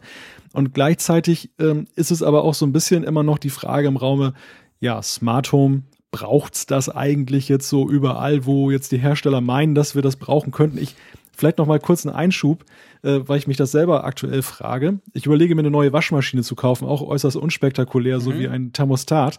Aber da gibt es ja mittlerweile auch einige Smart-Lösungen, mhm. zum Beispiel von Siemens und Miele, die haben da auch was. Ja. Und ich bin immer noch hin und her gerissen, ob das wirklich so nützlich ist und ob das vor allem auch vernünftig implementiert ist. Vielleicht können da auch Hörerinnen und Hörer weiterhelfen. Ich könnte mir vorstellen, unter unseren oh, Leuten, die das Thema. zuhören, mhm. die wissen da vielleicht auch was zu, zu sagen. Ähm, denn die Dokumentation davon auf den Internetseiten, wie sie es bewerben, so manches Mal kommt mir das immer noch so ein bisschen vor, mh, hm, als wenn das bisschen ja, wir haben es halt auch so gemacht wird, aber jetzt äh, vielleicht doch wir so der Pfiff halt fehlt. Auch. Genau, genau. Wir besetzen das Thema. Ja. Und spielt das wirklich eine Rolle? Ist, hat das wirklich Nutzwert? Das ist so die Sache, die für mich immer bei Smart Home immer so als bitterer Nachgeschmack mhm. bleibt. Mhm. Ja, ich glaube, es, es sind, also ich glaube, es sind verschiedene Dinge. Smart Home, ich glaube, das Problem beim Smart Home ist, eine, eine Philips Hue zum Beispiel Lampe, die hast du ja schnell reingeschraubt. Lampe rein in normale Fassung, dann die Bridge irgendwo schnell an deinen Router angehängt und, und gut ist. Und dann kannst du schon mal smart dein Licht an- und ausknipsen mit dem iPhone zum Beispiel. Aber bei vielen anderen Dingen, und das ist beim Thermostat zum Beispiel, geht schon los. Ich meine, ich habe mit Tado lange mit ihnen diskutiert. Sie wollten mir schon Testgeräte schicken und alles. Das Problem ist, ich wohne in einem eigenen Haus, in einem Einfamilienhaus, aber die Heizung ist halt nicht kompatibel. Tja, Ende Banane. Ich kaufe ja keine neue Heizung, damit ich so einen cleveren Thermostaten installieren kann. Und so geht's dann halt weiter. Also das ist zum Teil mit recht sofort, mit relativ schnell, mit ganz großen Investitionen verbunden, das ganze Thema Smart Home. Wenn du eben ein bisschen weiter gehst als nur Licht und ich sage mal, man könnte ja sagen, ja okay, ein Sonos Lautsprecher ist auch irgendwie einigermaßen smart, kannst dein Haus damit beschallen. Also äh, viele Dinge hängen halt an bestehenden, an Haustechnik dran und die, die tauschst du nicht einfach mal schnell aus. Natürlich, wenn jetzt quasi gerade anstünde, meine Ölheizung ist futsch, keine, keine Alternative, die muss weg, dann könnte man sich überlegen, ob man sich ein Modell kauft, welches dann zum Beispiel so einen Thermostaten unterstützt. Wobei auch da wirst du kaum, da, da sind, also, also ich meine einfach, man muss viel, viel mehr investieren. Ist nicht ganz einfach. Wenn du from the ground up ein neues Haus baust und quasi sehr viel Budget hast, dann ist das natürlich eine super Sache, wenn du von Anfang an drauf guckst. Aber das ist ja bei den meisten nicht der Fall. Und das ist so ein bisschen das Problem. Ich meine, bei der Waschmaschine, die ist in Anführungszeichen halb allein noch. Wenn sie sowieso gerade kaputt geht, kannst du dir das überlegen. Da hast du recht. Also ich würde mir zum Beispiel tatsächlich wünschen, wenn meine Waschmaschine mir per Push-Nachricht auf mein iPhone sagen würde, die Wäsche ist fertig, weil ich vergesse das immer. Genau. Und dann dreht die halt vier Stunden irgendwie im Leeren unten bei mir im genau. Keller, weil ich nicht mehr dran denke. Das ist so was ganz Einfaches. Das würde mir schon sehr helfen. Ich muss das Ding nicht programmieren per Internet, aber immerhin sowas. Also da gibt es schon Möglichkeiten, denke ich, auf die ich wahrscheinlich tatsächlich achten würde. Aber jetzt gerade mit dem Thermostaten, und ich rede drum so lange, weil ich mich wirklich eine Zeit lang ziemlich intensiv damit beschäftigt habe, habe ich einfach festgestellt, bei mir geht das nicht. Und ja, meine Heizung, die ist jetzt erst achtjährig, die wird noch ein paar Jahre vor sich weiter heizen. Also da ist dann halt nichts mit Smart Home in diesem Fall. Ja, und auch in anderen Fällen. Ich habe mich sehr intensiv auseinandergesetzt mit diesen Sensorensystemen, mhm. die du an Türen und Fenstern ja. verwendest. Und der große Nachteil ist da natürlich, dass du keine Stromversorgung hast. Also, ja. dass du dann auf Batterie angewiesen bist. Die, mhm. die arbeiten zwar alle mit Bluetooth LE und ähm, sind dementsprechend energiesparend und die Batterien halten auch eine ganze Weile. Dennoch ist es so, dass du dann in gewissen Abständen und je mehr Sensoren hast, desto ja, intensiver mhm. dann eben den großen Disk-Jockey für Batterien dann spielen kannst. Und dann musst du dann häufig auch diese teuren CR123 Batterien da kaufen. Genau das, das ist schon, das ist schon echt ein Handicap, finde ich. Ja. Und das, das, das nimmt dir auch so ein bisschen die Lust oder beziehungsweise spätestens nach dem ersten Batteriewechsel überlegst du halt, ja, brauchst du jetzt wirklich eigentlich diesen Tempo oder den, den äh, Türsensor oder den ja. Fenstersensor oder ist das jetzt nicht eigentlich nur mal so eine Spielerei gewesen? Und genau. da krankt es, glaube ich, ja, noch so ein bisschen. Absolut. Ich glaube, das ist genau das Problem. Das ist eben nicht einfach schnell mal eingebaut. Und das wird auch Nest jetzt spüren.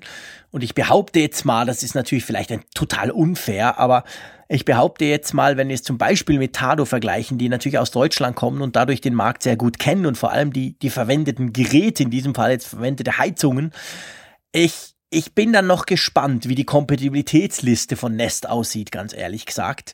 Ob die dann wirklich alle Heizungen, die wir da so in Deutschland benutzen, auch unterstützen, weil Tado ist da schon sehr, sehr weit, aber unterstützt auch noch nicht alle.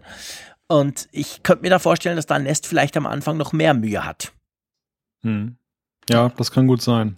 Schauen wir es an, warten wir es ab. Grundsätzlich eine coole Sache. Sehr schade für uns Schweizer ist, dass die Amis mal wieder, und das ist auch wieder typisch Google, zwar gemerkt haben, dass es Deutschland gibt und ja, Österreich, das so was mit Bergen gibt es auch noch, aber die Schweiz haben sie schlicht und ergreifend vergessen. Das heißt, bei uns gibt es Nest noch nicht. Äh, ich würde es mir wahrscheinlich auch nicht holen, aber ich finde einfach, ja, hey, wenn du das schon in, in der Dachregion Deutschland, Schweiz, also Österreich, Schweiz ausrollst, dann könntest du das auch gleich ja noch in der Schweiz machen. Also ja, verstehe ich nicht ich, so ganz.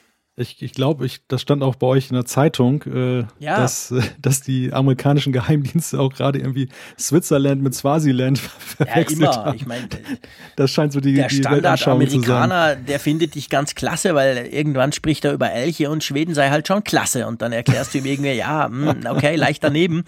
Na, ist halt der Ami. Also, und da ist Google, obwohl sie jetzt gerade in Zürich einen super tollen neuen 2000-plätziges neues Gebäude eingeweiht haben und ja einen riesen Forschungsstandort in Zürich haben, den größten außerhalb mhm. der USA.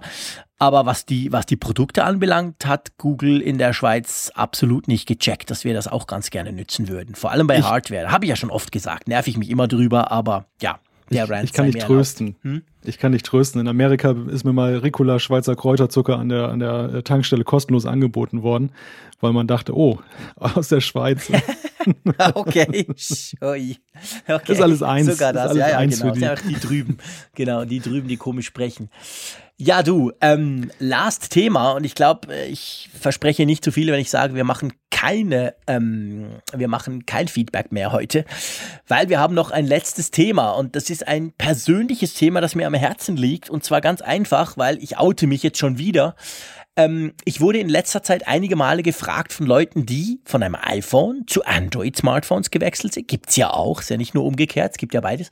Und die mir dann so gesagt haben, hey, wie, wie kriege ich eigentlich meinen WhatsApp-Nachrichtenverlauf rüber? Also sprich meine Nachrichten, die ich da so geschrieben habe in den letzten zwei Jahren. Und ich gebe zu, hier ganz öffentlich.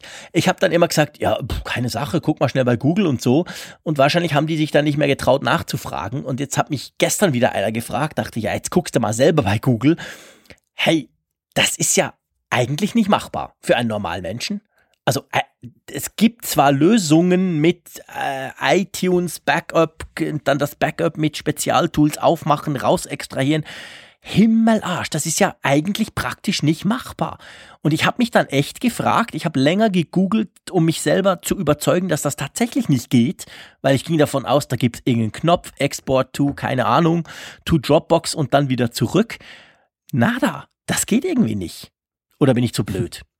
Nein, ich glaube nicht. Also ich, ich, dachte auch, als du das Thema hier in die Themenliste reingeschrieben hast, äh, hm, da stellt er sich jetzt dumm an irgendwie. Genau. Ich habe mal, mal gegoogelt, weil ich mir das auch nicht vorstellen konnte, dass es tatsächlich so schwer sein kann, bei WhatsApp dann das von einem, einer Plattform auf die andere zu übertragen. Zumal es ja eben so ist, dass ja für WhatsApp dass ja, die sind ja völlig frei eigentlich in der Systemwahl. Die haben ja keine Präferenz jetzt Android oder iOS Nein, im Gegensatz zu zum Beispiel nicht. Google, die jetzt sagen könnten, äh, von unserem Messenger jetzt auf die iOS-Version übertragen, nee, das wollen wir nicht, da machen wir, da Mhm. machen wir so eine, so eine Hemmschwelle dazwischen.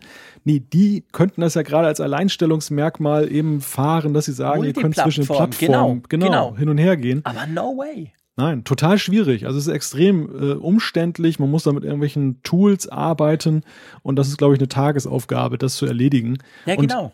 Technisch auch völlig unnötig, wie ich finde. Ja, also es ist idiotisch. Vor allem äh, WhatsApp hat ja schon seit einiger Zeit sowohl bei Android wie auch in der iOS-Version haben sie die Möglichkeit eines Backups. Also du kannst ja bei iOS in die iCloud speichern und bei WhatsApp unter Android ist es ins Google Drive und da speichert, da macht er dir eben ein Backup von all deinen Daten. Das ist ja der Witz eines Backups.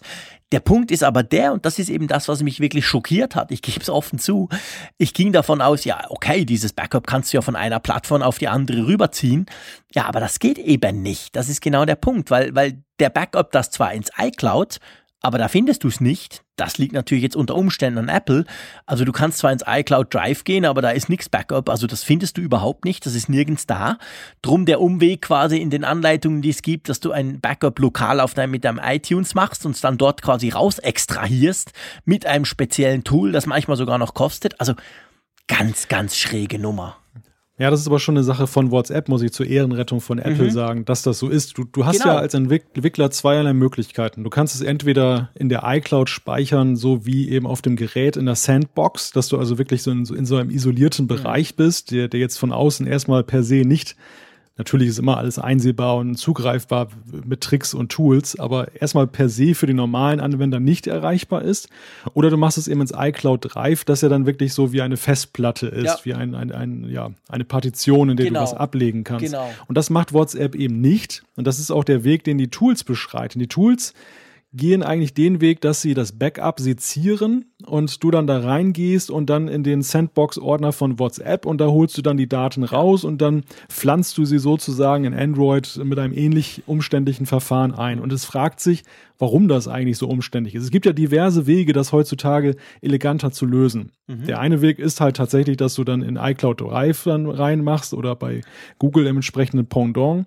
Du könntest aber auch zum Beispiel auch über iTunes das machen ja auch manche Apps, da kannst du ja auch auf die Dateiebene gehen, dass dann sozusagen die Dateien zum Herunterladen in iTunes angeboten werden. Ist zwar umständlicher, aber wäre immer noch einfacher als diese, Ja. diese, dieser Lösungsweg. Genau.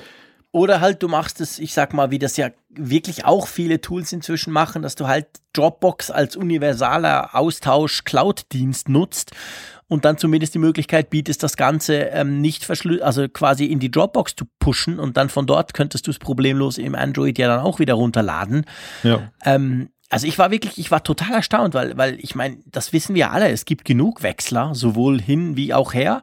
Also egal ob von iOS zu Android oder eben umgekehrt und die haben alle ein Problem. Und wenn wir wissen, dass WhatsApp inzwischen, glaube ich, 800 oder 900 Millionen Benutzer hat, dann würde ich mal sagen, ist das ein relativ großes Problem. Ich habe es auch gemerkt, bei der, wenn du die, die, die Suchanfrage bei Google eingibst, kommt die ziemlich schnell, also von Google selber vorgeschlagen, was du denn suchen willst. Da bist du nicht der Einzige. Aber äh, also ganz strange, dass das einfach, ja, ich, ich sag jetzt mal, für einen normalen Menschen eigentlich nicht machbar ist, weil das ist, das ist ein, ein extrem geekiges Verfahren, welches unglaublich viel Zeit frisst. Ganz, ganz komisch, oder? Ja, sind die, die also sind einfach zu blöd. Die haben nicht gecheckt, wie man das machen müsste unter iOS. ja, du das hast jetzt schön erklärt, Sandbox-Modus oder eben nicht Sandbox-Modus und Ja. keine Ahnung. Ja, du könntest es ja auch quick and dirty damit regeln, dass du dann das Ganze als E-Mail versendest, als Ja, Dateianhang. Das, genau. das wäre ja auch mal noch besser als jetzt irgendwie ein anderer Weg. Genau. Ja, ich, ich verstehe es nicht, warum sie es nicht machen. Also ich möchte eigentlich unterstellen schon, die haben bewusst darauf verzichtet, dass diese, diese Möglichkeit aufzuzeigen. Ja, Aber es ist natürlich. Irgendwo ein Schritt zurück, wenn du bedenkst, wo kommen wir her? Bei den SMS war das ja auch mal so ein Problem damals, wenn man das Handy gewechselt hat, wie nehme ich meine SMS Ja, mit? genau. Da war es ja dann so, dass ja äh, mit den fortschreitenden Geräten dann die Sachen eben im, im Handyspeicher abgelegt wurden und nicht mehr auf der SIM-Karte Genau. gespeichert wurden. Und dann musste man eben zusehen, das irgendwie rüberzukriegen. Heutzutage haben wir eigentlich den Vorteil ja in der App-Welt, dass das eigentlich gar kein Thema mehr sein dürfte. Zumal die Apps eben auch entwickelt werden, nicht von den, von den Handy-Herstellern selber, die ein Interesse daran haben, dich zu halten in der Plattform, sondern eben von einem neutralen Anbieter. und der nutzt dieses Instrumentarium nicht. Es ist sogar noch komplizierter als früher. Ja, genau. Aber weißt du, ich glaube ja, also ich, ich, ich oute mich ja gerne als, als eigentlich als WhatsApp-Hasser. Ich finde das so ein Scheißdienst, ich sag's mal ganz ehrlich. Der ist einfach total unpraktisch, aber es brauchen ihn halt alle und logisch brauche ich es auch. Ich bin in diversen Gruppen drin und es gibt viele Leute, mit denen kommuniziere ich ausschließlich über WhatsApp. Aber man merkt halt schon, das Ding ist tatsächlich noch, du hast jetzt, fand ich super, du hast jetzt gerade von SMS gesprochen von früher, dem Problem und man merkt einfach schon, WhatsApp, das ist noch total mit SMS, das ist ja eigentlich immer noch der, der alte SMS-Ersatz, kann natürlich inzwischen viel mehr Sprachnachrichten, man kann telefonieren drüber, schieß mich tot, aber letztendlich in, in, in wie es aufgebaut ist und der Kompliziertheit und dem, dem Link auf deine Nummer und, und Plattform, ist, du kannst ja auch nicht auf mehreren Geräten gleichzeitig brauchen, das geht ja alles nicht, es ist ja immer wirklich direkt ein Gerät, eine Nummer, zack das ist einfach noch total altmodisch und das passt mhm. dann jetzt eben mit diesem ganzen Export-Import, das funktioniert eben auch nicht. Das ist wirklich so, wie wenn du früher bei deinem Nokia 7110 ähm, bist du auf ein Sony Ericsson gewechselt und da war es Sense mit SMS. Das ging einfach nicht. So kommt es mir bei WhatsApp vor. Ja, sie halten es immer noch so sie, also man kann einerseits sagen, sie ruhen sich vielleicht auch ein bisschen auf den Lorbeeren aus, ja. Dass, dass sie eben diese riesige Verbreitung haben und eben dann für den in Anführungszeichen gemeinen Anwender dann immer noch die erste Wahl sind, wenn es um SMS-Alternativen geht oder einfach als ja heute Standard für das Versenden von Textnachrichten. Auf der anderen Seite ist es natürlich auch so, dass sie, glaube ich, ein Stück weit das auch dann einfach absichtlich machen, dass sie es nicht zu kompliziert oder zu modern machen, weil gerade so Anfänger, Anwender, die würden dann wahrscheinlich auch kapitulieren, wenn es dann zu kompliziert wird, das ganze Ding zu benutzen und zu viele Optionen da sind. Ge ge Gebe ich dir recht, wobei, ich meine, gerade was die Multiplattform, also quasi Gleichzeitigkeit anbelangt, ist ja iMessage nicht kompliziert du, du loggst dich halt ein und wenn du am Mac sitzt, merkst du plötzlich, oh, da kommt eine iMessage rein, aber die ist ja auf deinem iPhone trotzdem drauf. Also das ist ja jetzt nicht kompliziert. Ja, das ist richtig, aber wenn du Multiplattform-Fähigkeit mit Blick auf iMessage ansprichst, dann dürfen wir natürlich nicht unterschlagen, dass das eine wirkliche Entscheidung für ein System ist. Da hast du gar keine Natürlich, Chance, auf klar. Android überzugehen. Ja, logisch, aber ich meine, es gibt den Facebook Messenger, es gibt Telegram, es gibt genug andere, die beweisen, dass ja. man sogar Geräte, also quasi plattformübergreifend hinkriegt. Klar, das iMessage ist Apple only, das ist sicher einfacher, aber es, es gibt ja eben noch andere, die das auch können. Ja, vielleicht ist es aber auch einfach so, dass man bei WhatsApp das nicht implementiert hat. Wir wissen ja, WhatsApp ist ein, ein ist aufgekauft worden von Facebook und Facebook, der Facebook Messenger hat ja dieses Problem nicht aus dem einfachen Grunde, dass er da aber auch die Daten nicht vernünftig sicher oder äh, ab, absichert im Sinne von Datenschutz. Und äh, die sind aber überall präsent, wo du dann die App installierst, weil sie eben auf dem Server liegen und nicht auf deinem Gerät. Und ja. das, das ist vielleicht auch der Grund, dass man sagt bei WhatsApp, na, wir forcieren das nicht, dass dieses Produkt, was ja Ende-zu-Ende-Verschlüsselung hat, äh, jetzt dann auch noch zu sehr die Möglichkeit anbietet, dann zu wechseln zwischen den Plattformen. Da sollen die Leute doch doch nochmal auf das, den wunderschönen Facebook Messenger gehen. Der kann das doch so schön ohne Verschlüsselung. Ja, gut. Ich meine, was die Verschlüsselung anbelangt, wissen wir ja seit letzter Woche, dass bei WhatsApp auch nicht alles Gold ist, was glänzt. Also von dem her, so toll ist das auch wieder nicht. Und ähm, das heißt ja auch nicht per se, dass der Facebook Messenger unsicher wäre. Er ist halt nicht Ende-to-Ende verschlüsselt. Das stimmt schon. Wobei es gibt das ja, dieses Feature jetzt. Du kannst ja quasi verschlüsselte Chats starten. Die sind. Dann aber tatsächlich, da hast du recht, die sind dann auch nicht Multiplattform, beziehungsweise die sind wirklich nur auf dem Gerät, wo du es machst. Naja gut, ich, ich will auch, ich will gar nicht irgendwie an dem krallen, an diesem Multiplattform-Ding, aber es fällt mir halt auf, jetzt in diesem Fall, dass das eben nicht so richtig geht, dass WhatsApp wahrscheinlich schon auch noch recht verhaftet ist in der quasi, hey, wir sind einfach ein SMS-Ersatz und du hast ein Gerät und da kommt's an und Punkt und Ende. Und wenn es halt weg ist, sind deine SMS weg, da fängst du neu an. Das kommt mir so ein bisschen so vor, aber vielleicht haben ja unsere Hörerinnen und Hörer, die sind ja sowieso viel cleverer als wir zwei Malte, haben ja eine gute Lösung. Vielleicht gibt es den einen oder anderen, der sagt, hey Jungs, was quasselt ihr da eine Viertelstunde lang? Es gibt doch den WhatsApp äh, Message Extractor oder irgend sowas. Dann bitte rein in die Kommentare, meldet euch. Wir nehmen das gerne wieder auf und ähm, ja, vielleicht gibt es eine einfachere Lösung, als irgendwie das Zeug zu hacken. Wir haben jetzt in einer Tour in dieser Sendung unsere Hörer was gefragt ja, und haben sie jetzt gar nicht zu Wort kommen lassen. Machen. stimmt, stimmt. Ihr habt natürlich, du hast natürlich vollkommen recht. Wir haben euch nicht zu Wort kommen lassen. Ähm, wir haben ähm, tatsächlich viel länger darüber gesprochen, über die Themen, die wir hatten, als wir das gedacht haben. Macht nichts, machen wir einfach nächste Woche. Und ähm, unsere Hörerinnen und Hörer tun ja nicht nur viel Feedback geben, lieber Malte, sondern sie tun uns tatsächlich nach wie vor auch spenden, gell? Ja, weiterhin großartig, dass wir so eine Unterstützung erfahren. Und da können wir heute wieder einige Namen verlesen, die genau. uns dann helfend unter die Arme gegriffen haben finanziell. Genau, da wäre zum Beispiel der Jörg Weckendorf. Dann der Steffen Stamprath. Der Björn Demming. Jean-Philippe Michelet. Michael Schwickert als letzter und dann natürlich noch äh, Flatter-Spender. Also ganz, ganz herzliche, herzlichen Dank. Nur in einer Woche kamen diese Spenden alle rein. Freut uns riesig. Eben, wir haben es letztes Mal und wir sagen es immer wieder.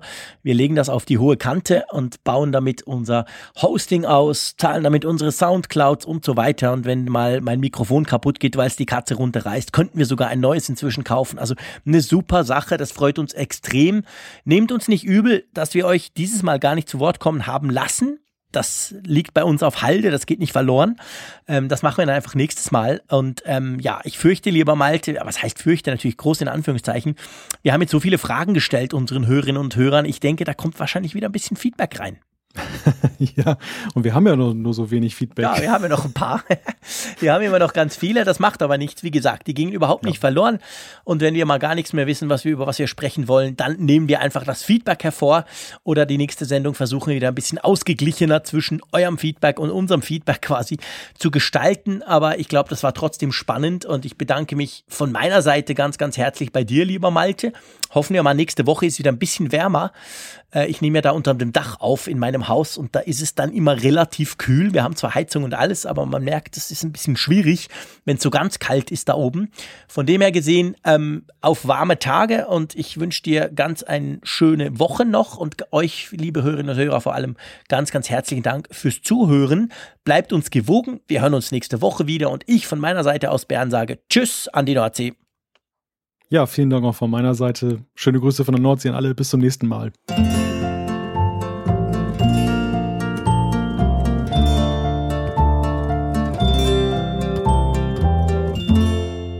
Apfelfunk, der Podcast über Apple-Themen. Mehr Infos unter www.apfelfunk.com.